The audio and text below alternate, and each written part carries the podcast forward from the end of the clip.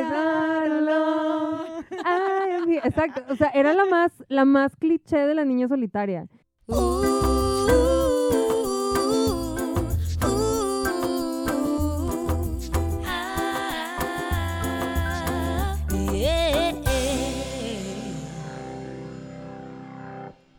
Buenas, buenas.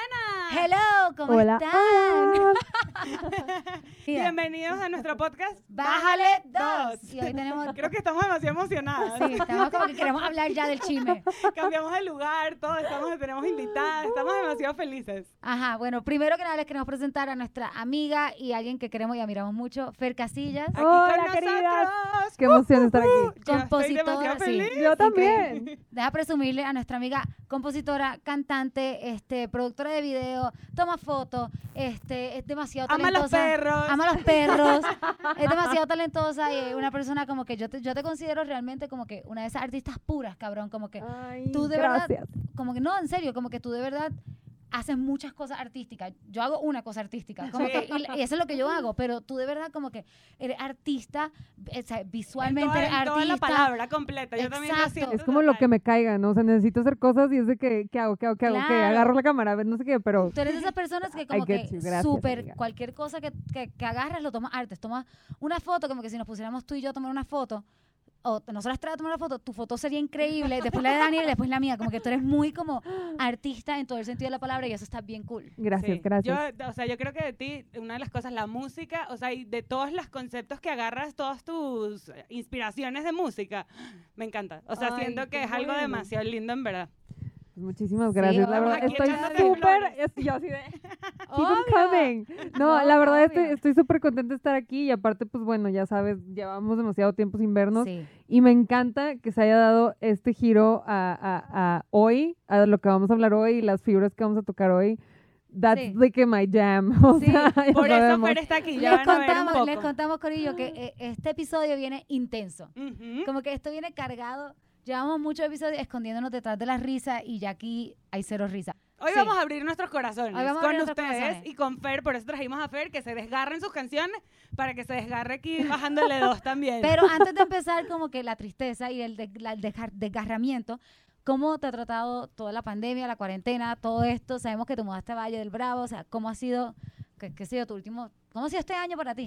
Locura. Es- ha sido como un, un- un abrir y cerrar de ojos en cómo es que ya estamos en septiembre. No, o ya, el sea, año se acabó. Cómo es que ya casi es octubre. O sea, no, es una locura. Y creo que para mí ha sido, ha sido bastante difícil, la verdad. O sea, creo que darme cuenta de todas las cosas que tengo que adaptar, de, de que muchas de las cosas que hago pues no son suficientes. O sea, tengo que seguirle escarbando y tengo que seguir haciendo más cosas desde trabajo, desde trabajo conmigo misma, desde ejercicio y, y mejorar mis hábitos alimenticios. Y Ese, ese tuve es un mi, tema para mí, los Tuve hábitos. mis meses de que alcohólicos de, de pandemia total, mundo o sé. sea, pero mal, pero mal, mal, mal, mal, mal, mal. meses, yo, estoy, yo estoy de regreso, paré y regresé a como que esperar que sean las siete y media Sí, para abrir un sí, vino, sí, como sí, que a qué hora es aceptable empezar a beber. Sí, ¿y qué- cuántos días de la semana está Es bien que eso, ese es el problema. O sea, a mí al principio dije, ay, esto va a durar dos meses.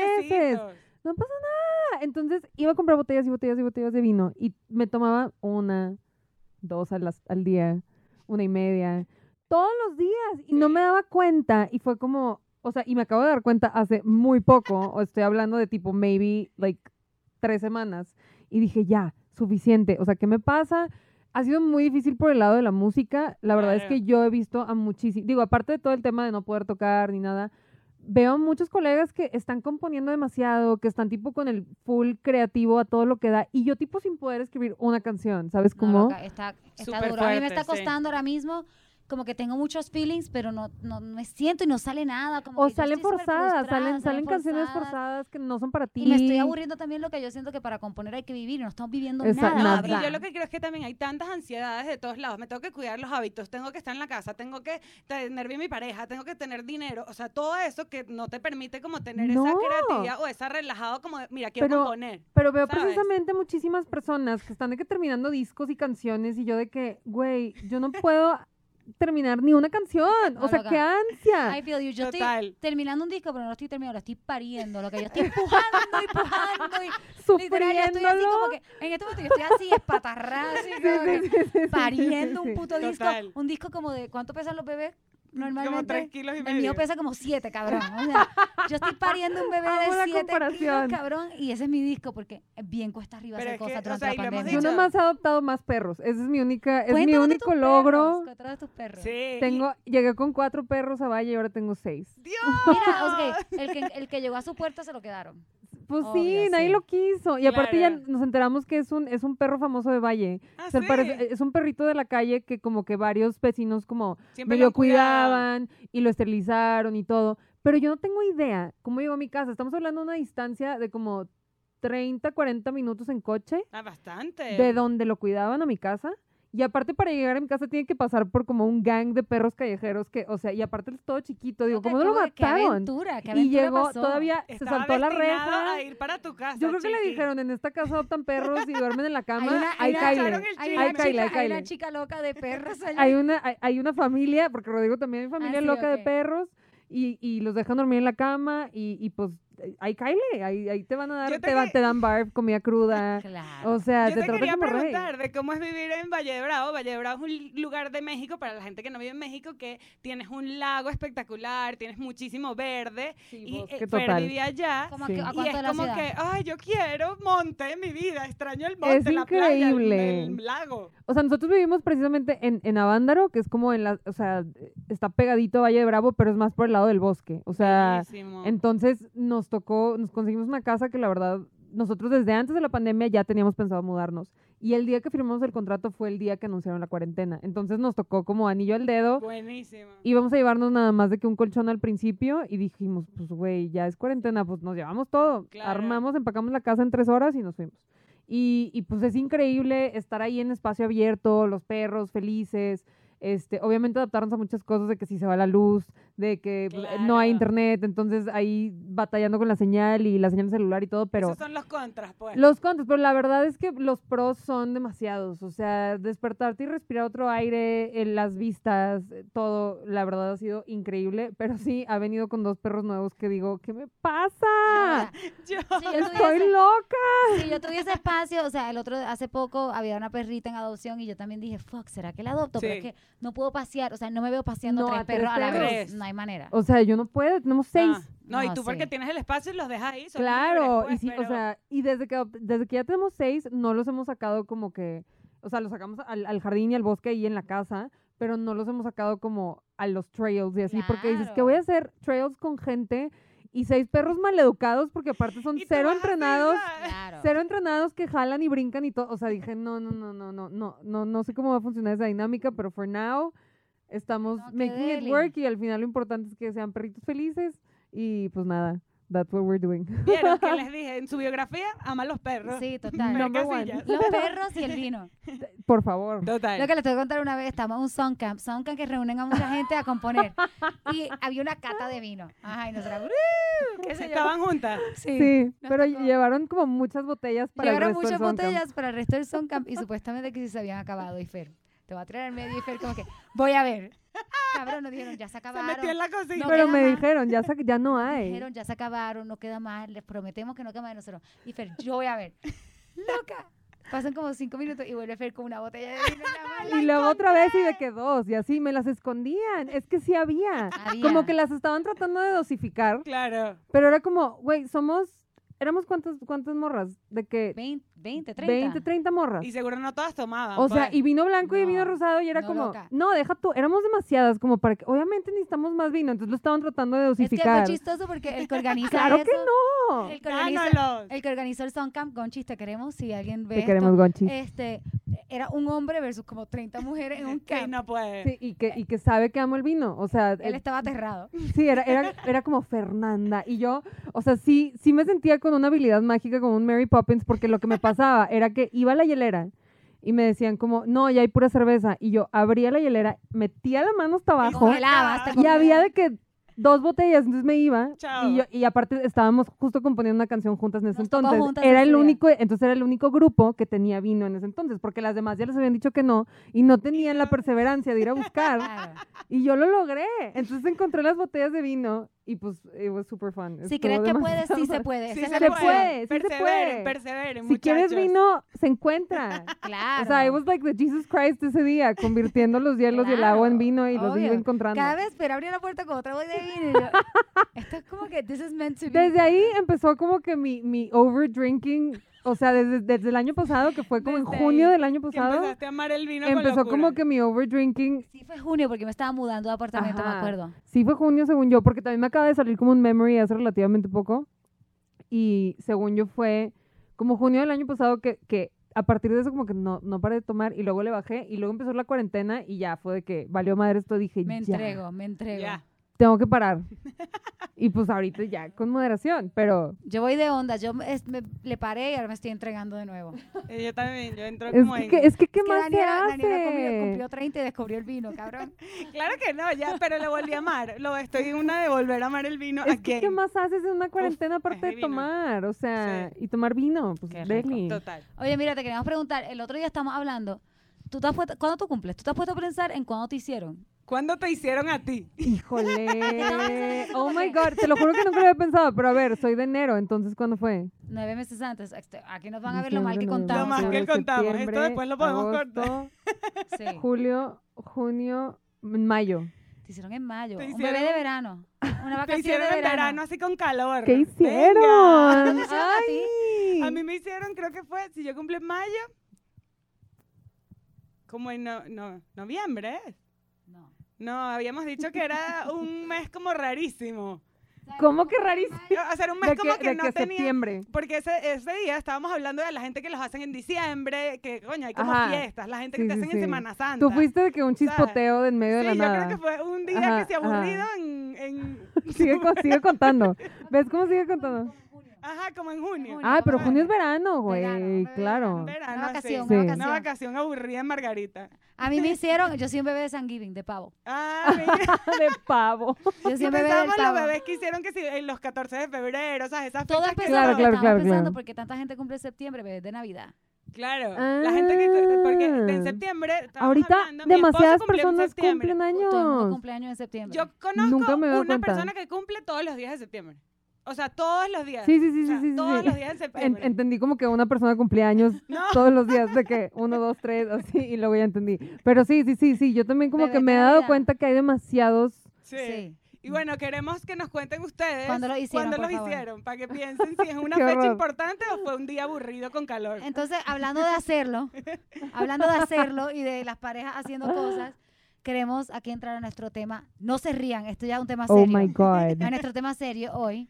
Daniela, acá vamos a bajarle dos. Hoy, muchachos, vamos a bajarle dos a cabrona o codependiente. Le O sea, adelantamos cabrona es como bicha, como mala. como bitch, sí. Como mala o codependiente, o sea, es como más si dependes del otro. La, la adelantamos que aquí nadie es cabrona. O sea, el- nadie, justo, no ok, nadie yo, lo- yo, cabrona. yo quiero decir que precisamente cuando me planteaste los temas, fue como, es que pues no me resuena ninguno, o sea, no soy, no soy nada cabrona, soy de Sí. que la menos cabrona del universo, de que creo que más bien hay que voltearlo, ¿no? O sea, por eso te dije lo de la Sí, codependencia, total. porque fue como, creo que si le damos ese twist va a estar bueno, se van a explicar muchas cosas también en nuestras canciones y, Uf. y- y nuestra situación y nuestros tweets y etcétera, ¿no? Entonces creo Sí. que creo que va a estar bueno y Sí. me siento muy honrada de que el podcast haya tomado este giro de la comedia al drama. Es un, me encanta. un Gracias podcast, a mí. un podcast de reírnos, hoy se volvió dramático con Fer Casillas. Claro que sí, o sea, también hay que bajarle dos a estos temas y entender que no todo puede ser risas, también hay que hablar de cosas que nos duelen, o, sea, o que no nos gustan tanto de nosotras mismas. Sí, y entonces vamos a contarle hoy, mira, queremos hablar también de como que parte de esto es como que, que yo soy tan buena, es que yo soy tan complaciente, pero no venimos de un punto de vista como de mártir, de como que, ay, tengan mi pena porque soy tan buena. Al revés, lo que No. estamos diciendo a veces es que no es De demasiado. que no seas pendeja. No seas pendeja, Sí, es lo que estamos total. diciendo. O sea, Exacto. pero Exacto. con el ejemplo de que nosotras, o sea, que acuérdense que esto es mucho de nuestras experiencias y cómo somos nosotras, de que, por ejemplo, yo a veces soy demasiado confiada con la gente. sí, O sea, ah, yo también. Total. demasiado confiada con la gente de- en cualquier ámbito que a veces yo digo como que Daniela, ponte un poquito más de maldad, o sea, métele un poquito más de cizañita, una cosa, porque no se me, no Sí. se me ocurre, o sea, soy De como... pensar que nadie te va a saltar, nadie te va a hacer nada. o na- nadie te está jodiendo, o nadie te está diciendo esto con otra intención, que pasa muchísimo. Bueno, Confías las en todos, les redes, dejas tus Total, cosas y yo también soy Sí, o sea, entonces eso, por eso salió este tema que habíamos visto un libro que decía, a los hombres les gustan las cabronas, como que los traten mal, pero decimos como que, creo que no, o sea, no, o, o O, no. o sí, pero también... Pero no sí, pero that's somos- not us. Sí, Pero total. da- eso no somos nosotras, y lo que te dijo tu amigo... Sí, miren, yo les, les quiero contar como que yo estaba pasando súper mal en, en una relación y como que le conté a un, a un amigo y él me dijo, mira Raquel, sí, le conté a un amigo como que tal vez tengo que ser más cabrona, tal vez tengo que tratarlo mal, tal vez tengo, él se tiene que sentir que no me tiene tan más segura. dura, pues, ser Sí, más dura. Que no me tiene tan segura, ser más dura. Y el, el pana me dijo como que, loca, si es el tipo de amor que necesita este pana, pues es un amor de verdad y es un, amor que tú quieres. Como que también es eso, como que Totalmente, no, no hay pues, no hay por qué adaptarse. siento que como que hay como esta, esta moda de que si te sienten demasiado segura, eso está mal. Dude, qué lindo sentirte segura en una relación. Eso es lo que yo quiero. Obvio, yo también. Totalmente, yo también quiero eso. quiero que la persona que-. Y quiero que la persona que esté conmigo se sienta segura. Entonces, yo no le veo nada malo a, me tiene demasiado segura. Sí, me tiene segura. Yo estoy para ti, cabrón. O sea, no, no, no como que, ay, hago. Bueno, ahora lo vamos a hablar, pero en fin. Primero, antes de empezar, queremos definir la codependencia para los que no saben. Y nosotros aquí no somos expertas en nada, ya lo saben. O sea, pero como nosotros la vemos la codependencia, Sí, pues, como creemos y lo que, leímos un poquito y listo. Entonces, miren, la codependencia es sacrificar, o sea, tu felicidad y sacrificarte tú, porque tu felicidad depende de la otra persona. Tu felicidad depende de la aceptación y del amor de la otra persona. Entonces, trata mucho de miedo de que te dejen, de, de no pensar en ti, pensar siempre en el otro. Y creo que todas aquí hemos visto como cosas así en nosotras. Sí, o Totalmente. sea, nuestro propio lado de codependencia. O sea, yo creo que también tiene mucho que ver como que, que te vuelcas demasiado en la otra persona Claro. y hasta te puedes llegar a perder a ti misma. O sea, eso a mí me ha Por pasado. evitar, e- e- evitar tal cual como el confrontamiento, o sea, evitar que alguien se enoje contigo, evitar que alguien esté, Total. esté molesto, evitar que alguien esté triste por tu culpa, evitar, o sea, y, y, y tal cual decir, ah, ok, ok, maybe yo no estoy feliz, pero pues al menos esa persona está bien conmigo, entonces aquí me quedo. Sí, no me odia. Es Exacto. eso, No está totalmente. brava. Sí, o sí, sea, sí. creo que ese tema de la confrontación. El- el- creo, bueno, al- perdón que te No, con pero toda. justo algo que a mí me pasa mucho es el pedir perdón por cosas que no hiciste nada más para ya resolver un problema. Claro. Y es como, eso a mí me pasa muchísimo. El- Pero no te has dado cuenta que a veces ese perdón puede como ocasionar más problemas a la larga. Obvio, porque se acumula. O sea, es precisamente luego agarras coraje y coraje y coraje y coraje y es horrible. Y es este mismo tema de, de- de tal cual decir, bueno, ya que nos volvemos a pelear, vuelvo a pedir perdón yo. Nada más de que para otros. Y dices, güey, ¿cuántas veces pido perdón por cosas que no he Yo- hecho? Yo tengo Sí, que dejar total. de pedir perdón. O sea, Yo tengo que dejar de pedir perdón, pido Yo- perdón demasiado. Yo aprendí en terapia, bueno, muchas de estas cosas ya las hemos resuelto en terapia Sí. o estamos en ese proceso, pero yo aprendí a dejar de pedir perdón, o sea, a entender un poquito de que ya va, déjame analizar la situación antes de venir como, ay, discúlpame, ay, perdón, antes de eso, ¿sabes? Es Como un que- trabajo súper difícil. difícil. No, yo no lo he hecho. porque tú quieres como evitar la confrontación, o sea, o evitar que el, el malestar. O evitar esperarte a que la persona te pida perdón, o evitar, o sea, dices, si yo no pido perdón ahorita, van a ser tres días de sufrimiento, mejor pido perdón. Pero Claro, también es, claro. es, es como, estás spoiling a la persona, o sea, estás de Claro, que total. mal acostumbrándolos a que tú siempre vas a pedir perdón. Y es algo espantoso que a ti, precisamente como dices, es horrible porque nada más estás creciendo el coraje. Entonces, Total. pides perdón y pides perdón y luego dices de que, güey, ya estoy harta. Siempre pido perdón yo, o sea, ¿qué? Y entonces, ¿qué? Es Siempre hago todo mal, Total. pero verdaderamente te das cuenta que no es cierto. Pero yo creo que también ahí vale la pena que, que revisemos, como que lo veamos, como que, que uno pide perdón es para que sane como tu malestar. O sea, o digas como que esto ya, ya va a pasar.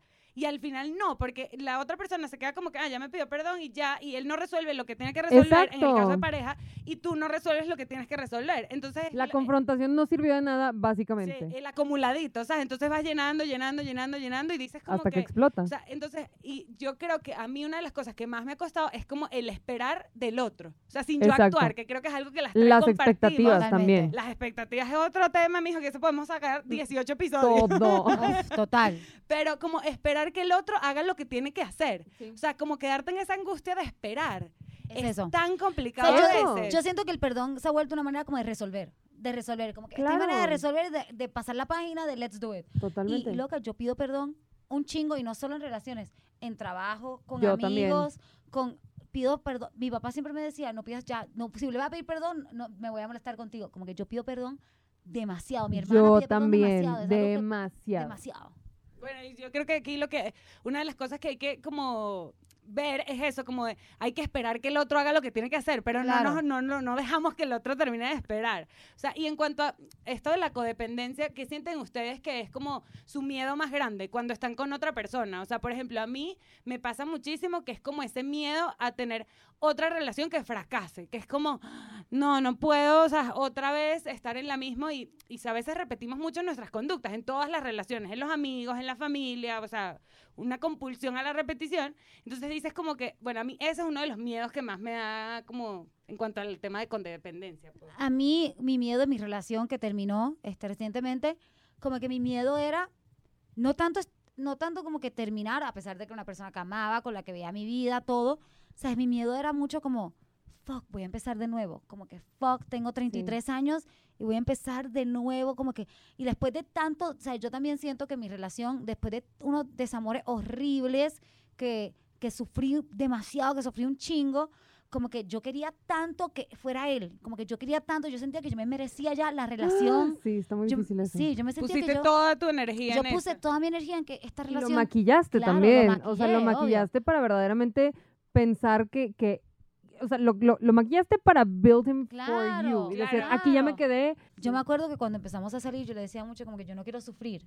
Y, y yo no quería estar en este punto en el que estoy ahora. Yo quería hacer todo. O sea, mi miedo era volver a estar en este punto en el que estoy ahora de sufrimiento, porque yo ya había sufrido cosas tan feas que no quería volver a sentir.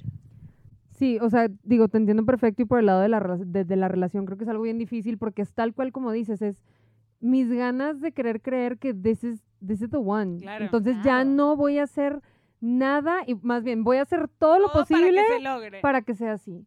A mí lo que me pasa y el miedo que a mí me da, y puede sonar de que súper tonto, pero lo tengo muy clavado desde chiquita, es el miedo a que estén enojados conmigo. O sea, yo Sí. no puedo con que la gente esté enojada conmigo. Y me acuerdo muchísimo de- desde chiquita, era como, había veces que si hacía algo mal, después de un minuto de que me regañaban, yo iba al cuarto de mis papás y yo, mamá, estás enojada conmigo, papá, estás enojado conmigo. Y era como, ese, ese, esa como como shutdown de la gente me causaba un miedo impresionante. Y creo que también, o sea, se amarra muchas otras cosas, de que a lo mejor siempre he sido una persona muy aislada, desde chiquita como que nunca era de, de- de muchos amigos, o sea, siempre fui muy, muy, muy solitaria. Entonces, esas pocas personas que tengo en mi vida, me da terror que estén enojados conmigo o que, o que eh, em, pues me cierren las puertas. Entonces, lo que hago pues. siempre es tal cual, pedir perdón para sentir que las cosas están regresando a mis manos. Y hace rato que platicábamos el tema de las amigas, que, creo que creo que es algo importante y que a lo mejor volvemos a mencionar después,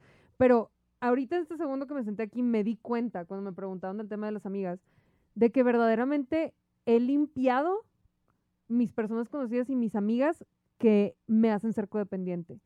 Y, Claro. que, y, me, y me he quedado con las que aceptan cuando si un día les cancelo el último minuto, si un día no quiero salir, O si un día te pones brava, porque Exacto. también todos tenemos derecho a ponerte Sí, brava por Claro. algo que me dijiste o no me gustó, lo que Y, sea. y me quedé con pocas, pero me quedé con las que entienden ese tema y que no me obligan a ser una persona codependiente. Y es como, creo que al menos por ese lado, yo no he llegado tan lejos como tú. Yo pido perdón absolutamente por todo, eh, todos los segundos de mi vida para evitar cualquier tipo de problema.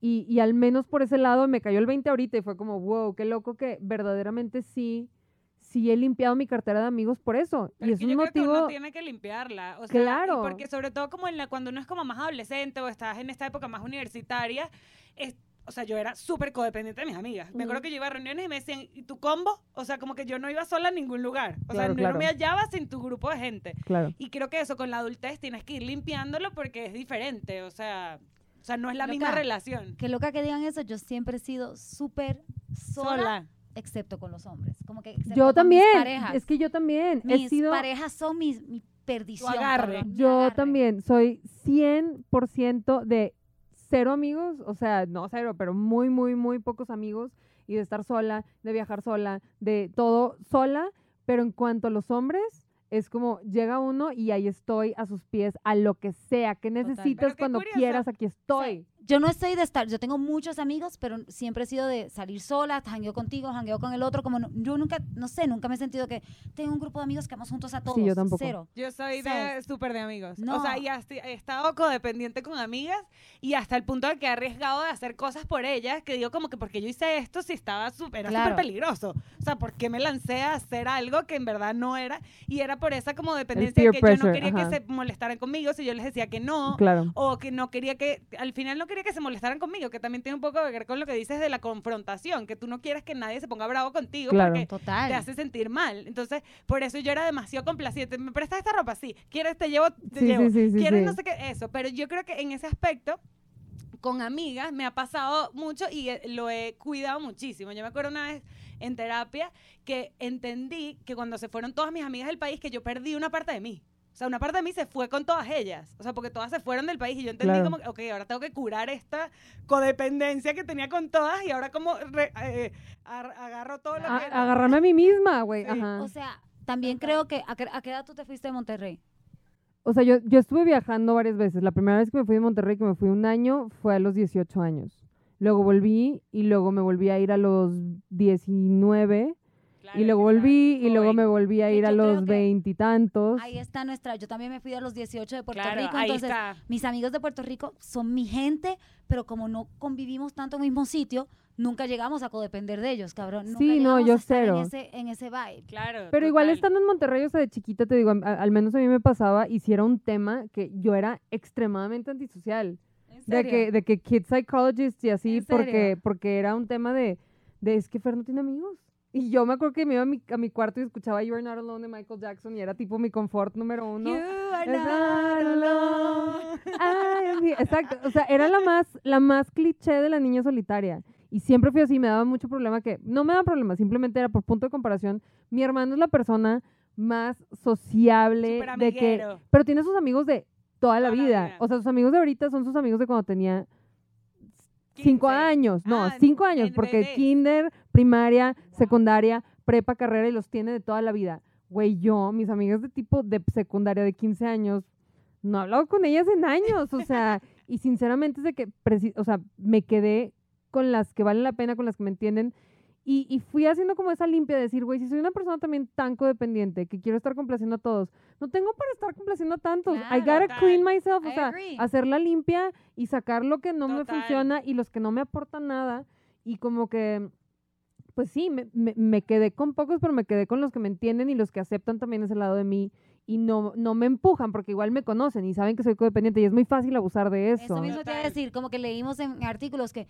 los, conde- los codependientes se juntan con personas que abusan de tu code- codependencia. Exacto, como totalmente. Que, les gusta Total. sentir el poder, o sea, Porque saben y lo huelen así, se dan cuenta que eres así, o O sea, y entonces porque lo abusan. huelan, sino que tú a veces llamas, tú tienes un síntoma y este es nuestro síntoma, por ejemplo, que somos Exacto. codependientes.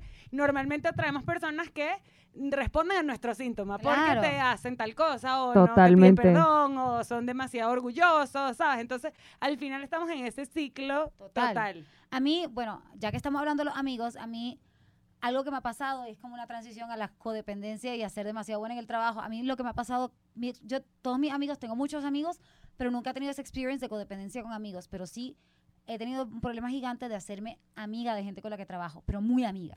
Sí. Me pasó con alguien de la disquera, me ha pasado con otras personas, pero tan amiga al punto de que ya uno complace tanto como amiga, pero complaces como trabajo, pero no sabes. Entonces, como que no quieres que esté molesto contigo, porque entonces se molestan contigo. ¿Cómo eso afecta al trabajo? ¿Sabes? Es como una atadura ahí bien rara. Y me, Blurred lines. Blurred lines. Se, se borran los límites y ya no sabes. y me, me pasó una vez que en mi, mi año más horrible de mi vida, que fue el 2016, que nunca me voy a olvidar, fue el año que em- empecé terapia en el 2017, así depresión, engordé, tristeza, lloraba todos los días, Huequito. alcohol, o sea, un hueco así, hor- lo más bajo que estaba en mi vida. Yo era súper amiga de una chica que trabajaba en mi disquera y no es una mala persona, creo que simplemente, pues, whatever, éramos chiquitas, whatever. Y ella, éramos tan amigas y ella se molestó conmigo tanto por una cosa y me dijo, ya yo no puedo janguear contigo, me habló por teléfono, tú, que, tú, que qué sé yo, que estás en un hueco muy feo, yo no puedo bregar con eso. Y se fue también de mi proyecto y dejó mi proyecto así, plap. Y se quedó mi Wow. proyecto sin, sin alguien, Claro. sin persona. Entonces, sí como que, y me ha pasado muchas veces en mi vida que me hago tan amiga de la gente con la que trabajo y me pasa hasta el día de hoy, nunca he aprendido mi lección. tan amiga de la gente que, con la que trabajo que a mí un que a mí me duele personalmente cosas que no me tenían que doler personalmente y con la persona cosas que no tendrían que ser personales, o sea, se Y vuelven lo sientes como un breakup. Lo siento como un A breakup. mí, a, mí me, a mí me pasó algo muy fuerte que precisamente eh, el güey con el que me vine a vivir a, a- a México era muy, muy, muy, muy amigo mío. Yo trabajaba con él. Y nos mudamos a México juntos para poner una productora acá. Este, eh, vivíamos juntos, de hecho, eh, como amigos obviamente, pero sí, sí, o sea, era, era, era mi hermano, era mi hermano total, hermano pero llegó... llegó ese todo. problema que, que I was mothering him. Al menos así lo sentí, que era yo me encargaba de ser su mamá y de, y de encargarme de todos sus movimientos y todo. Y ya se, ya se borró la línea de, a ver, oye, acuérdate que me tienes que pagar. Ah, pero ¿qué hicimos esta semana? Ah, pero no sé qué. En fin, terminó en un drama total que llevó ya creo que más de dos años de ni siquiera verlo. Vivimos en la misma ciudad y no lo he visto en como dos años. No nos dirigimos la palabra. Y es muy triste porque también es, es eso que mencionas, es esta, esta facilidad que tenemos de, de hacernos amigas extremas de personas con las que trabajamos y no saber definir los límites. Total. Total. Y, de, y, y eso es lo que también va por el lado de, de ser complacientes, de decir, Sí. es que como estamos trabajando juntos y estamos todo el día juntos, entonces tenemos que ser amigos. No, claro que no. Claro que no. Claro que no. Y Pero entiendo que puede, difícil. y Para puede haber cosas en también. común. O sea, puede haber cosas en común y puede haber como todos estos puntos de encuentro que te que, que digas, ah, o sea, disfruto tu compañía y todo, pero también es creo que la codependencia también evita que se definan los límites. Claro. O sea, y, y creo que en la música también pasa muchísimo Total. eso. en la música que we're in this para hacer panas, para girar, lo que nos vendieron, pero es un trabajo, loca. es un trabajo, Es un- eso, y, y- es y- también job, las sea. relaciones con productores, las relaciones Uf, con, sí, con promotores, o sea, todo, todo ese tema del networking está medio fishy a veces y es como te- tenemos que, que aprender a, a marcar esos límites también y definir qué es trabajo, qué es placer, qué es amistad, Claro, pero es que qué es que algo más, o sea, En la música se mezcla demasiado, como no es un ambiente de oficina. exacto. O sea, que tú dices en la oficina, por ejemplo, puedes diferenciar de, ah, estamos aquí, hablamos en la oficina y estos límites, y salimos y nos tomamos unas chelas y no sé qué, y ya Total. estamos en ese Eso. plan. Como ustedes están en un estudio o están en una sala de grabación. Estamos estás- creando, estamos componiendo. Estás creando, estás componiendo, estás como, o sea, que también abres tu corazón cuando escriben. Bueno, ustedes abren su corazón cuando Abre escriben. tu corazón, Daniela. Yo abro mi corazón aquí en Bájale dos, muchachos. Eh, que abren el corazón, sientes que estás como más expuesta a, a generar esos vínculos que al final el vínculo puede estar transversado, pues Claro. el límite. Totalmente. O sea, eso nos trae al, al tema de esto, como que cuando ser demasiado complaciente, demasiado este, buena, digamos, en el trabajo, te ha salido mal. Yo tengo un millón de, de veces. Yo también tengo un también. millón de veces, o sea, y Te voy a rozar justo la pierna para agarrar. lo para que agarrar la lo que platicábamos también ah, digo antes antes de empezar que era todo este tema de ¡Salud! Salud salud Salud, brindemos. Salud. Brindemos. este Me encanta que Bájale dos es como que es súper alcohólico y ya no nos importa nada. obviamente por eso vine ah verdad no a mí a mí me ha pasado un millón de veces por todos lados me ha pasado el tema de de codependencia desde veces que trabajo con mi familia porque mucho tiempo también trabajé con mi mamá y, y de hecho tuvimos varias discusiones al punto de pues llegábamos a la casa y ella quería que yo siguiera trabajando y quería me pedía cosas del trabajo y era como a ver mamá no estamos en, o sea ya no estamos en la oficina Claro. y, y tuvimos varias peleas y varias confrontaciones hasta que llegamos a un punto de que, ¿sabes qué? Sí es cierto. O sea, si estamos en la casa, no, te- no me puedes estar pidiendo que haga cosas. Es office hours, ¿sabes cómo? Y Total. ¿En qué trabajas con tu mamá? mi mamá tiene una escuela de estimulación musical Ah, temprana. qué cool. y yo trabajaba con ella desde, ah, o sea, pues desde que tengo como 15, me 16 muero, me años trabajaba encanta. con ella. Sí, es increíble y es increíble y, y- y he aprendido muchísimo de ella, pero sí me acuerdo que tuvimos varias discusiones cuando, pues tal cual, estábamos en, en- en- en la academia y terminábamos, íbamos a la casa y me decía como, tienes que hacer esto y esto y esto y esto, y le decía, pues mañana, no, no, no, ahorita, y yo, espérate, ya se acabó la hora de trabajo, ¿me vas a pagar las horas extra? Claro. Entonces me acuerdo que tuvimos varias discusiones porque yo sí dije, ¿sabes qué? Ya, estuvo bueno. Pero fuera de eso, o sea, como que siento que viene desde ahí, pero hoy por hoy, justo lo que, comen- lo que platicábamos antes de comenzar, pues es como mi day job, por así decirlo, eh, pues yo me encargo de, de- de producir videoclips, ¿no? Ok. Y normalmente como que se tiene esta percepción de que la productora es una cabrona o el productor es un Yo cabrón. he conocido productoras que ha tenido Armando, Y, y traen a todas así, o sea, de los huevos a todos. Y yo la verdad es que no soy así, me cuesta muchísimo trabajo. He perdido dinero propio por, por complacer a otras personas, por no querer cobrarle más al cliente, por este eh, que todo el mundo esté feliz. Hay veces que yo no como porque digo, ay, se me olvidó pedir un platillo, entonces come tú o llega alguien invitado y por el invitado entonces le doy mi comida en vez de yo comer. Y hay tantas cosas que digo de que, güey, si estoy en este trabajo, tengo que ser un poquitito más cabrón. Y queremos añadir que esto no es un vibe de como que, ay, qué buena Fer le da su... No, su comida". más qué pendeja. Fer está trabajando y se lleva rompiendo el culo seguro desde las 5 de la mañana en esa producción y la más que tiene que comer es Exacto. ella. O sea, O sea, Por- aparte por de que budget mínimo, porque entonces quiero, claro. quiero cumplir con las expectativas de todos los clientes y digo como, ah, no importa, me quito de mi presupuesto para que, el- para que el cliente tenga lo que quiera en vez de que saque más dinero. Entonces, o sea, ha sido un proceso de aprendizaje y creo que voy mejorando un poco porque también llevo poco tiempo en esto, pero, pero pues menos mal me ha caído ah, bastante trabajo de este tema. Lo que estamos, si lo estamos Sí. hablando es porque ya más o menos lo tienes No, y me puedes tardé, y me tardé, y me tardé. O sea, creo que hasta el año pasado me tocaron varios trabajos que era como, es que neta no es posible que estés así. Y yo llegaba muerta después de un llamado de 17 horas con haber ganado menos que el mínimo, pagando cosas de mi cartera y digo, Claro. ¿qué estoy haciendo? Hasta que Claro. me di cuenta que sí, o sea, la codependencia se estaba reflejando hasta allá. Claro. Codependencia que viene desde mi familia, terminó en mi trabajo, en mis relaciones, en mis amigos y digo, qué horror, o sea, es algo que se tiene que Claro. trabajar y no nos damos cuenta. No, Sí. total. Y quería añadir, ya que estabas diciendo lo de los office hours, porque siento que esto está pasando mucho ahora en, en Uf, la pandemia. Demasiado. Tenemos muchas sí. amigas este, 10 que de la noche. 10 de la 11 noche las llama noche. su jefe, porque como ya no hay oficina, ahora la oficina es tu casa, entonces office hours es todo el tiempo que está en su casa. Total. Eso no está bien, Corillo. no, hay que poner límites Pongan límites, yo sé que mierda, que ahora mismo también conocemos amigas a que las que los jefes les dicen, agradece que tienes trabajo. Sí, sí, sí, Y no. eso está mal, cabronas, como que yo sé que no es el momento, yo sé que la cosa está difícil, pero por lo menos sepan que no te pueden llamar a las 10 de la noche ni exigirte que a las 7 de la mañana un sábado estés Total. a- atendiendo una reunión porque eso está súper mal. Sí, no. Total. Pero lo que quería ir contigo, o sea, aquí retomando el tema de lo del trabajo, como que a mí me ha pasado mucho lo que veníamos hablando de los shows, como que uno viene con este vibe de por favor, deme un concierto que Y ahorita la pandemia, ahorita tocamos el tema del- de los Sí. conciertos en la pandemia, pero sí. Ah, no. Ay, nena. Ajá, Ay, exacto. nena.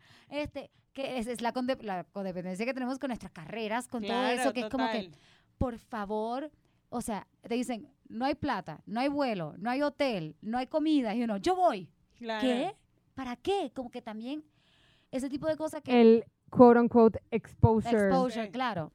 Y Sí, ese- pero al final te estás poniendo todo por encima, todo por Todo delante por de, encima ti. de ti. O sea, todo por delante de ti. O sea, entonces es como, hay que pensar un poquito como en, bueno, o sea, pero es difícil. A mí me ha costado también. yo es siento súper difícil. Lo que les estaba diciendo anteriormente, como que yo siento que últimamente la vida me está poniendo como unos rótulos giga- gigantes que dicen valórate, valórate, valórate. Y uno aceptar algo de no hay hotel, no hay avión, no hay comida, no hay nada, no hay tarima, no hay micrófono. Y uno, voy.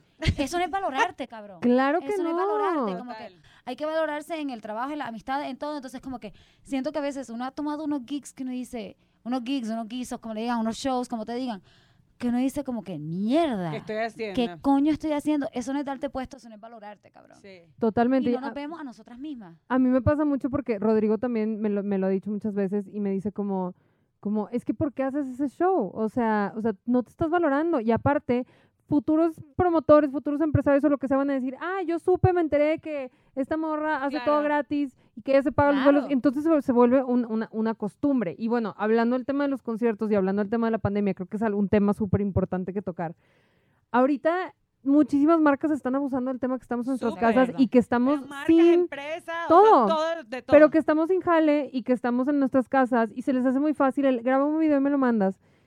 Y güey, dices, ok, pero ¿cuánto? Ah, no, es que no, pues no hay dinero, no sé qué, o, o dices, bueno, hay unos que son a beneficio, pero güey, espérate, yo también necesito, este es mi trabajo, pero la gente no lo entiende así, no, no, de mi entiende, trabajo yo dependo. o y sea, no entiende la no gente. abusar de mí. Es pero la que- gente piensa que lo hacemos como for fun o algo así, o sea, la gente, ah, digo, no todos, no quiero generalizar, pero sí hay muchísimas marcas que te lo mencionan como que, ay, te conviene y te doy el Claro, exposure y como quiera no estás tocando en ningún lado y entonces puedes tocar y dices, no se vale, o sea, No. se vale que aparte muchos lo están haciendo y entonces tú ya eres de las que no lo hacen, entonces Una ya no te invitan. Total, total. Mira, yo te voy a hablar claro y creo que aquí viene un tema de, de la misma manera que maleducamos a nuestros novios, a nuestros esposos, maleducamos a nuestros amigos, maleducamos a la gente con la que, con la que trabajamos, hemos en cierta manera, y saben que los creemos, Corillo, maleducado a nuestro público. Maleducado Sí. a que la música es gratis, a que Literal, los todo en bandeja de plata. todo que yo venía, el Todo. escalera, para esa- No. igual, o sea, transición allá, pero, o sea, y, y mierda, tienen que saber que esto es nuestro trabajo y que nosotros vivimos de esto. Y de la misma manera que a nuestros novios o a nuestros quien sea, a nuestros trabajos, hemos dejado nosotras de comer para que otros coman. Estamos haciendo eso Totalmente. con, con los conciertos. Te sacas la comida de la boca. Claro. Regalamos la música porque nosotros queremos Sí, que nos y escuchen.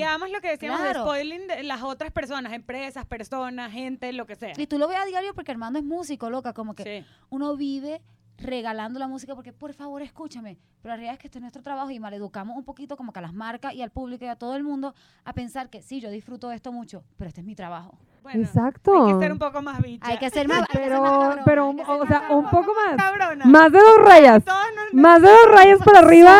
Dos. Unas, unas tres, cuatro rayas creo que Subirle es súper a las necesario. cabronas. Total. Ok, transición a las parejas, ¿no? Ajá, o sea, de, de- para pasar un poquito al tema de parejas, ¿no, les, ha- no han escuchado demasiado esta frase de no des todo en bandeja de plata. O sea, que es como... Claro. Es complicado, o sea, lo doy o no lo doy, o hago Yo esto, soy una no bandeja de esto. plata. O sea, yo soy una bandeja de Solita, plata. yo entera, güey. Como que yo soy, Yo la estoy dando. yo soy tan fácil, cabrón, te lo juro, en todo el Sí. sentido de la palabra, yo soy demasiado fácil. A mí me pasa, por ejemplo, en la casa, que yo empecé a vivir con Armando, yo no vivía con él, porque vivía en Venezuela, y empezamos a vivir juntos, y por ejemplo, el tema de la televisión, o sea, que era como que, o sea, eso, yo no sé si esto les pasa, a los que vivían con novios, por favor, díganoslos ya, o sea, yo quiero saber si esto a alguien más le pasa.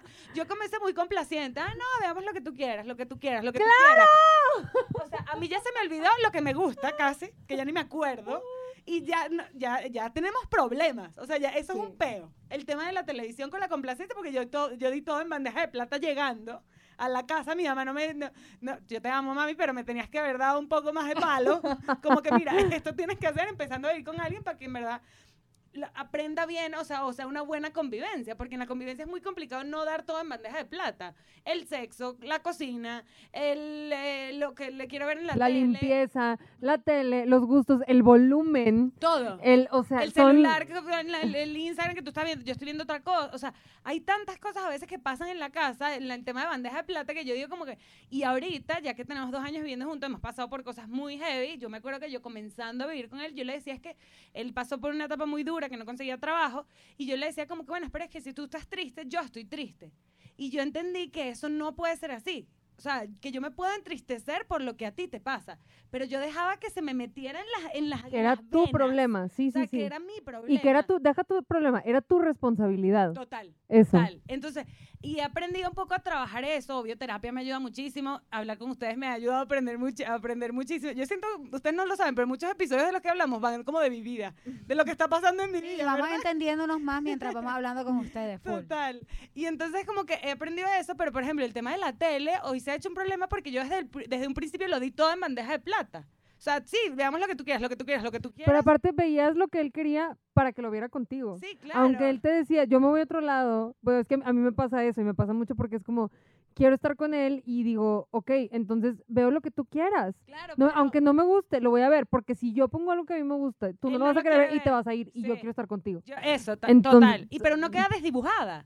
O sea, porque Sí. te quedas desdibujada porque no sabes realmente qué es lo que a ti te gusta, o sea, o lo que tú quieres ver en la tele, o sea, y ya hemos negociado, ya uno ha hecho sus, sus- uno tiene sus negocios y sus cosas haces ahí en la casa, pero es complicado. Sí, sí, sí, que dices cuando no estás como, me toca a mí, voy a ver The Notebook. Sí, pero siento que eso es como parte de como que cada vez que viajan los novios, que sí, uno como que voy a comer sin que me vean.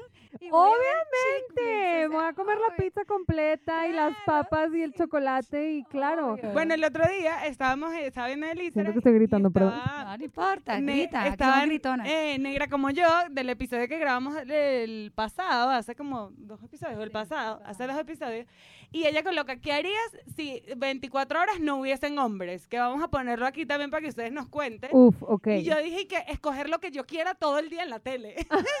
Ese, esa era tu fantasía de un día sin hombres, escoger lo que... lo que yo Guau. quiera en la tele, en el celular, en la- el YouTube, en lo que me Yo quiera. creo que no afeitarme las piernas. Te lo juro. Yo sería comer lo que sea. Y sí, sin tomar todo el día y Tomar comer todo el día. Tomar todo el día Sin que nadie me juzgue. Sí, es que va. A mí me pasó mucho cuando empecé a vivir con mi novio que yo me sentía mucho como que, de nuevo, nuestras mamás nos enseñaron Y ellas te dicen a ti, no, que tú no hagas eso, pero ellas lo hacen, ¿me entiendes? Como que mi abuela es, que la amo y me dio el mejor, el mejor consejo del mundo. Si te agachas demasiado, se te ve el culo. Me encanta. Pero nadie se agacha más que las mujeres de mi, de mi familia. O sea, Sí, o sea, sí, sí, sí. agachada y sirviendo. ¿Y qué quiere? ¿Y qué hace falta? Y te hago la comida. Entonces yo como que siento que empecé a vivir con mi novio y tenía que vivir como medio ama de casa. Como que, ¿qué necesitas? ¿Qué quiere? Y tú me la Uf, yo me acuerdo de me los primeros días viviendo con Rodrigo y me sentía una ridícula. Es súper complicado. O sea, Súper complicado porque tú quieres balance. over, o sea, y más nosotras que somos súper complacientes, o sea, quieres como sobre, over complacer y Claro. evitar la confrontación a toda costa. ¿Y qué quiere? ¿Y qué te hago? ¿Y qué? pero también creo que todo esto viene de una necesidad de volverte indispensable. Claro. O sea, claro. el de que voy a hacer todo para que nadie más te lo pueda dar. Claro. O sea, yo me acuerdo del, del- del- de las primeras veces que, que empecé a vivir con mi novio, que era de los primeros días, y era una ridícula que si iba a ir a comer a la casa, entonces preparaba todo en platos diferentes y bonito, y ponía la música y bla, bla, bla, y el postre y bla, bla, bla, bla. Y llegaba mi novio, y llegaba mi novio y era como, había días que hasta se reía de mí, me dices, ¿qué estás haciendo? Y yo, ay, pues no sé, vamos a comer juntos y no sé qué, y me sentía como que I was giving demasiado Claro. yo no cocinaba nada y entonces me ponía a buscar recetas y hacía todo mal y nada más para que él estuviera contento y sentía que iba a una casa donde tuviera comida. Por ejemplo, yo por mi lado, mi mamá nunca ha sido de tanto de ese tipo, o sea, mi mamá nunca ha sido de, de- del tipo de, de ama de casa que está ahí al pendiente, mi mamá mi este, mamá también muy práctica. trabajó pues. muchísimo desde siempre y ella cocina cero, o sea, mi mamá no cocina nada, mamá te amo, pero sabes que no cocinas ni un cereal, este, y, y, y justo, entonces no, no me nace de ese lado, pero sí existe el lado de la figura de las hermanas de mi papá, que ellas sí son señoras que viven para Dedicadas atender. hombro, Y no estoy hablando nada más del hombre, pero viven para atender a sus hijas, a sus nietos. Claro, a la el- el- visita. el cocina, se despiertan súper temprano, hacen desayuno, cocinan riquísimo, todos comen, después comen ellas, limpian, se empiezan a preparar para la comida. Entonces luego ya en la comida cocinan todo para la comida, comen todos los demás, luego comen ellas. Entonces es como toda esta rutina que no sé si viene de ahí, no sé si viene de querer un poco imitar como ese formato, pero en mi familia la codependencia viene por parte de todos. Y justo lo, lo que les comentaba antes era como yo, yo vengo de una familia en la que mi mamá, mi papá, mi hermano y yo tuvimos que ir a una terapia familiar juntos los cuatro, porque todos éramos excesivamente codependientes, que fingíamos ser la familia perfecta y todo estaba perfectamente feliz y, y éramos así este de caricatura y todo el mundo nos decía, ay, sí, los casillas, increíbles, wow, la mejor familia y pero no sabían que una o dos veces al mes explotaban unas peleas en la casa porque después de tanto tragarnos esto por evitar el confrontamiento se ponía horrible la situación. Entonces ahí es donde me di cuenta de, de donde venían como muchos problemas desde mis relaciones con amigos, este, novios, parejas, whatever, y este y venía de la familia completa. Entonces no es un modelo como de la mujer sumisa, que también muchos pues lo vivimos de esa manera. Aquí fue como todo el todo, el Todo, combo. claro. Sí, a mí, a mí creo, o sea, mi mamá es cero sumisa, mi mamá es crack y la mujer de mi familia son crack, pero son complacientes. O Súper. sea, Claro, claro. súper igual. complacientes y súper sacrificadas. Y siento que, que a las mujeres, a, a las mamás, o sea, nosotras, vimos en nuestra mamá algo de que son muy sacrificadas. Creo que a cualquier persona de esta generación le Dan todo, dan Dan todo. todo, literal. A cualquier dan persona de todo. nuestra generación dejaron de vivir por sus hijos, Totalmente. por sus esposos, por sus familias. O sea, ellas se pusieron todo adelante antes que ellas y nosotras vimos, crecimos con ese ejemplo, loca. Claro. Y amamos a nuestras mamás y le- yo la- le agradecemos, Literal. estoy segura a todas, todo lo que hicieron por nosotros, pero es una cosa de como que Demasiado sacrificio. Demasiado o sea, sacrificio. demasiado sacrificio. Ahorita que tú hablas de tu familia, yo también una vez trabajé con mi, o sea, mi consultorio quedaba en el mismo lugar donde, donde mis papás tenían el negocio. Y a veces las líneas, les cruzaban las líneas, que era como que no cruces esta línea, o sea, no puedes cruzar esta línea porque yo estoy trabajando, porque no me puedes decir, Dani, mi O sea, Claro, hay claro. límites que hay que cuidar, que es lo que pasaba en mi familia, de, de muy borrosos. Y yo creo que, por ejemplo, con lo del sacrificio, yo me acuerdo una vez que mi mamá ya de grande me contó, mi mamá eh, tuvo, ya está bien de salud, gracias a Dios, pero tuvo una enfermedad, tuvo cáncer de, de, de mama, se lo detectaron súper, súper temprano y pudieron hacerlo todo, pero mi mamá no los ocultó. O sea, porque ella estaba sacrificándose por nosotros. Mis papás hacen eso todo el tiempo. Entonces es como, ¿por qué? O sea, si yo soy tu hija, te puedo ayudar, estoy en ese proceso. Entonces creo que ese sacrificio nos ha llevado mucho, por ejemplo, a nosotras, A tres, que lo nosotras. estamos aquí hablando, a decir como, o sea, no hay que sacrificarnos tanto. Yo también tengo que esperar que el otro me pida perdón o que el otro repare lo que hizo sin yo pedirle perdón o entender que sí, podemos estar molestos. Y es súper Y no pasa Y no nada. pasa nada. Eso. pasa nada. Ahorita que mencionas el tema de lo de la enfermedad, a mí eso me da mucho shock porque es un tema que mi hermano y yo platicamos siempre. Y es que por muchos años mis papás nos escondían temas serios Claro. de, de, de salud, de eh, trabajo, de lo que sea, pero nos escondían temas como para evitar que estuviéramos mal y que era como, güey, imagínate que sí tienes una enfermedad. Imagínate que estás terminal y no me quieres decir, no, y deja tú, te mueres mañana y yo no supe. Sí, muy, Claro. muy, Y yo no fuerte. supe, o sea, y fue, fue una discusión muy fuerte. Y desde entonces, o sea, mis papás cada vez que hay un tema de que si se van a hacer estudios, de si no sé qué, es al segundo nos tienen que avisar. Claro. porque claro. saben perfectamente que es, aunque sea un estudio estándar de Sí, tipo check-up, lo que sea, es nada más para que sepan, me voy a hacer estudios de bla, bla, bla, porque sí fue un tema de igual que no es posible las cosas que me han escondido Total. que una vez yo también tuve un choque horrible cuando mi hermano estaba de viaje y nunca le avisaron a mi hermano y fue como, ¿cómo? O sea, imagínate que le hubiera pasado algo y que yo estoy del otro lado del mundo y no me avisas y llego muy tarde. O sea, entonces, todo eso, esconder información para evitar confrontamiento Para es... evitar es- el confrontamiento. o para evitar que se sientan O mal sea, o total. haces mucho mal y no te das cuenta también. Claro, y te haces mal a ti mismo de no sentirte apoyado por la gente que te quiere. Totalmente. O sea, y bueno, trayéndolo a la relación, esa cosa de hacer algo esperando algo, como que yo lo viví como que mucho en, ok, bueno, no le voy a escribir un texto a ver si me escribe un texto, como ese tipo, ese tipo de, de- El an eye for an eye, an eye, el ojo sí. por el ojo es, es Complicado. lo peor del universo. Sí, a mí me pasa eso, juega mucho ahí el tema de las expectativas para mí, por Claro. ejemplo, y la iniciativa. Yo a veces quisiera que tuviera la misma iniciativa que yo, o quisieran lo mismo que yo haga, y la gente hace las cosas desde su propio punto de vista, o sea, o desde su propia manera de ser. Y yo creo que para cerrar un poquito el tema, podemos hablar un poco de cómo ha sido su, confronta su confrontación literal ante el no. O sea, cómo han aprendido a, a- decir, a que, decir no, que no. A decir que no, porque a Yo mí no me he aprendido. Yo no he aprendido nada. Yo una cosa que me propuse el año pasado, y creo que no sé si la he aplicado al 100%, pero la he empezado a aplicar de a poquito, es, a veces tú sabes que uno le dice que sí a algo sabiendo, ese día que lo haga voy a odiar mi vida. Le dices que sí a X. Sí, sí. a Sí. X cosa diciendo, mierda, sé que ese día me voy a arrepentir de haber dicho que sí. Si ya tengo ese presentimiento, voy a tratar de decir que no. No lo he logrado siempre. A mí lo que me pasa es que digo que no, pero después no puedo soportar el malestar. O sea, me siento como tan mal. Por ejemplo, no fui al cumpleaños de un amigo, porque en verdad estaba cansada, iba al trabajo, lo que sea, pero era el cumpleaños de un amigo. ¿Sabes? Que tú dices, conchale, ¿cómo no voy a ir? Dije que no. No fui no sé qué. Pero después me da un malestar y un remordimiento que digo como que, ok, necesito trabajar esto. Creo que yo, yo hago cosas peores y, y es algo que siempre he tratado, bueno, al menos últimamente lo tengo muy consciente, que es como, ya ves como ahora todo también es como por, por redes y WhatsApp y bla, bla, y que te manda un mensaje como invitándote a algo y yo de plano no contesto porque no tengo el valor para decir que sí y no ir y lo- o decir que no.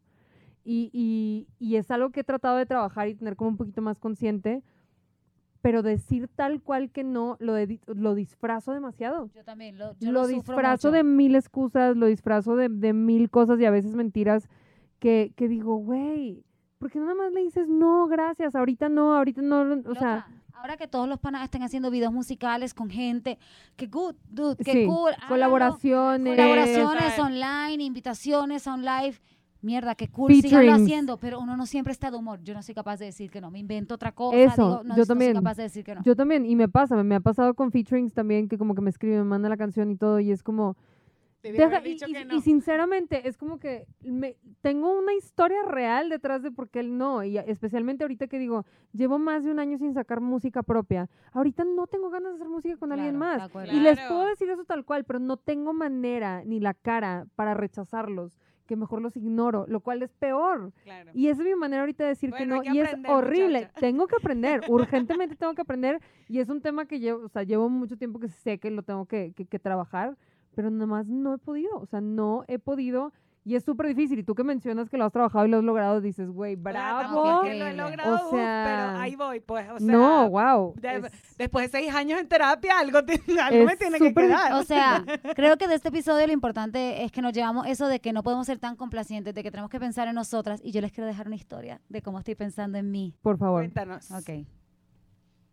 So, saben que terminé reciente y, y no, fue un- no terminamos mal ni nada, entonces por eso había como que seguíamos siguiéndonos en las redes.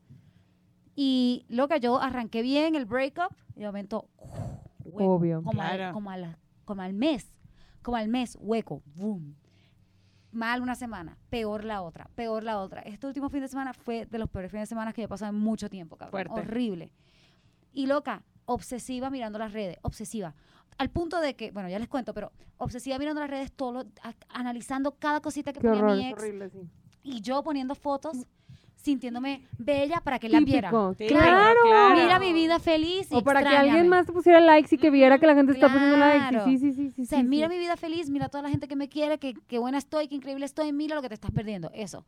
Mira lo feliz que soy sin ti. Y cada cosa que yo subía a las redes era esperando a ver que lo viera. Ay, te da malestar, pues. Me daba malestar, vivía pendiente de las putas redes loca. Y ayer, al, como al mediodía, no sé por qué, hablando con Claudia, que yo sé que va a escuchar este episodio, Te queremos, Claudia. te queremos Claudia, es mi mejor amiga de Puerto Rico que vive en Los Ángeles. Y hablando con ella le dije, loca, creo que tengo que bloquear a mi ex. Y me dijo, hazlo. Y le dije, como que, por favor, quédate en el celular y te aviso cuando, como que, cuando termine, como que... Es súper importante Sí. que lo hagas. Uno necesita que te aguanten la mano, porque mucha gente me había dicho antes, bloquealo. Y yo no había estado ahí, porque no, terminamos bien, todo bien, yo lo No, quiero. no, eso no es Y cierto. loca, ¿sabes qué había sido mi pensamiento todo el tiempo? No quiero que él se sienta mal, no quiero que él se sienta mal. Pensando en el otro. Pensando en el otro. No Exactamente. quiero que él se sienta mal. O sea, me valía verga que yo me sentía mal. Me, me valía verga que yo estaba mirándole sus redes todos los días, que yo estaba sufriendo. Y ayer abrí su perfil y vi una estupidez y empecé a llorar. Y dije como que yo no puedo seguir sintiéndome mal, es para que no se sienta mal. Entonces, lo bloqueé en todo. Again, no es nada en contra de él y creo por que... ti lo por No, mí. es para sano. Y aparte, ¿sabes qué? Es sano para los dos. Claro. O sea, porque si no existe este amarre que nunca te va a dejar ir. Porque aparte no es como que fue una relación casual, tu novicito. No, oye, compartían una vida juntos. Claro. La misma cama, el mismo departamento, los mismos platos, el mismo vaso, los mismos perros. O sea, no, no es nada saludable que todavía exista ese acceso. Claro. Y loca, me, se me- o sea, lo que me estaba frenando era como que no quiero que él piense que es personal con él. No lo es, pero lo- se los cuento. Y él lo sabe. Espero que lo sepa y se los cuento porque la verdad, loca, como que quiero decirle a todo el mundo, es la primera vez en mucho tiempo que pensé en mí. Se los juro que es la primera vez que pensé en mí en dos años. Que Sin pensé pensar en otro. súper, súper difícil, súper difícil y creo que eh, eh, todo parte también de... Hace poco una, una amiga subió una canción nueva que también me, me llegó así como la de Ale Seger. Ale, te amamos. Ale, te amamos. Eh, Que bueno, Ale, es- esa la canción, voy a o sea, escuchar Dios mío, pero aparte de Ale, no sé si escuchaste la canción que sacó Kobe Quintana. No, la tengo que escuchar. Bueno, te mueres, pero justo menciona algo que dice como, y no, no es tal cual así, pero dice, te quiero a ti antes que a mí. Claro. Y ese te quiero a ti antes que a mí me pegó de una manera que dices, qué fuerte el, el- el verdaderamente, sí, o sea, mi bienestar no importa. Y al final todo recae en el autoamor. Total. Claro. Y qué me difícil mí es eso. Y con las redes, con los complejos, Con las tallas, con las fotos, con eh, en la moda, todo. Es bien difícil. Total. Porque ya, ya, ya parte también de un tema, de un tema superficial. Y eso es lo que a mí me pesa mucho. Y a mí me ha pesado toda la vida el tema del físico. Y me ha pesado toda la vida sentirme que no soy suficiente por no ser la, la, la figura ideal y por Claro. no tener el tamaño ideal y la talla ideal. Y dices, he estado en relaciones con, con hombres porque siento que como ellos me aceptan ya no voy a encontrar nada mejor y ahí Total. me quedo Total. y por un tema superficial, que eso es lo peor de todo. Digamos que ahorita podemos vivir otro tipo de temas, ya estamos mayores, ya es una relación un poco más madura de decir, ya trae mucha más profundidad, ¿no? Pero sí viví muchas veces en, en- en un punto de, de entregarme a relaciones súper tóxicas, nada más por decir, ah, él sí me aceptó tal cual como estoy, entonces aquí me quedo. Y es horrible. Es horrible ese tema de Total. valorarte por el físico porque lo, lo estás consumiendo todo el día. Y yo creo Total. que no es algo que nos ha pasado solo a nosotros aquí. No, O sea, para yo creo que este es nada. un tema que realmente casi nadie habla o literal nadie. O sea, que lo- todas las cosas que hemos dicho aquí, que nos ponemos por, por adelante a todo el mundo. O sea, estoy con alguien que realmente porque me da miedo que me dejen, porque no me siento bien. O sea, entonces creo que, o sea, hay que ponerse uno de primero. O sea, era- Obvio. y queríamos- trabajar uno, el trabajar, trabajar el yo uno, primero y total. es bien difícil. Y por eso total. queríamos compartirle esto, porque siento que las redes están llenas de quiérete tú, puesta por gente que no se quieren ellos. Como Total. que entonces le venimos a decir aquí Las tres mentiras de las chicas, redes, sí, sí. tres, contando nuestras historias y claro. cómo somos nosotros. tres pues. chicas que hemos sufrido nosotras mismas de no querernos lo suficiente, de no valorarnos lo suficiente, porque no es tan fácil quererse. de no ponerte el valor sobre estándares Sí. ridículos. o Total, sea, porque total. creo que creo que se basa en eso, es tal cual eh, sentimos que no merecemos más. Total. Claro, totalmente. Y bueno, con un jueguito vamos a cerrar el día de hoy. Vamos con Lights in the Moon. Ya Para- después de la llorada. Ok, tenemos uno Fuck, Mary sí. Kills. Fuck, Mary Kill, coger, cazar y matar. Ajá. Con tres de tus canciones. Ok. Nosotros vamos a opinar también. Nosotros Ok, también vamos a ok, ok, ok, ok, ok. Más, Fuck. ya va, Claro. déjame decírtela. Calma. Yal. Más, Ok, quédate ya sabía. Ok. y Cuando volvamos cuando al mar. volvamos al mar. Ok. Eh, eh, está muy difícil. Está o sea, es otro- pensé que me iban a decir otra canción. No. Ok. Eh, más, quédate y cuando volvamos al mar. Ajá. Ok. Fuck es más. Mary cuando volvamos al mar. Y, ki- y, y kill es quédate. No. No, yo creo que Es yo- que quédate es horrible. Es una canción No, súper triste, güey. Yo creo que yo me caso con quédate. Yo me caso con quédate. oh, oh, fuck Por quédate. eso estamos de codependientes, por esa canción. No están entendiendo el mensaje. Yo me, me, caso, me caso con cuando volvamos al mar. Fuck quédate y más. Me encanta, pero es, es mi menos No, favorita. Yo, y se las vamos a dejar aquí las canciones abajo para que las vean, las escuchen. Yo eh, me caso con Quédate. Me caso, la amo. Me cojo más porque es divina, es para coger. Pa' Obvio. coger. Y mato cuando al Bueno, bueno, las, las- tres diferentes, pero bueno, es que yo más porque me clavo como con la historia y digo, güey, ¿qué se trata de un one night stand horrible? buena, ok, ok. me gusta la Ah, no, la amo, amo Ajá. esa canción, pero sí, es de que it's so sad. Fuck Mary Kill. Chela, vino o mezcal. Que es súper fácil. Ok. Ok. Mary vino, Ajá. Fuck mezcal, kill chela. Ok. Ok. Yo creo que yo también. No, no, no, yo creo que sí, yo también. No, Mary yo creo que vino. mata el mezcal. Mata Yo- el mezcal. Sí, yo creo que me... me caso con el vino. Sí, pero es que es un peligro, cabrón. Sería Ah, muy Vas a hacer un peligroso. matrimonio peligroso ahí. Sí, loca, me casaría con el mezcal, pero sé que no debería. Entonces mejor no lo cojo. Ok. Eh, Fuck Mary Kill, redes sociales. Instagram, Facebook, Twitter. Mary Instagram, fuck Twitter y kill Facebook. Facebook. Qué horror. Igual, igual, Qué igual. Yo creo horror. que también. Creo que igual. Sí. Sí. Porque, porque Twitter es como, es como el, el, el mistress.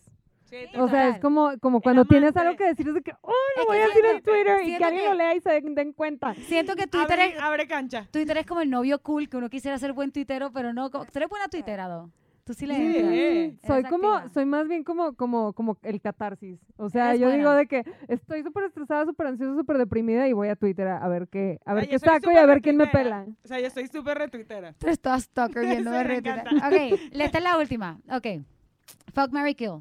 Drexter, León Larregui, Rubén, Rubén. de Café Tacuba. ¡Guau! Ok.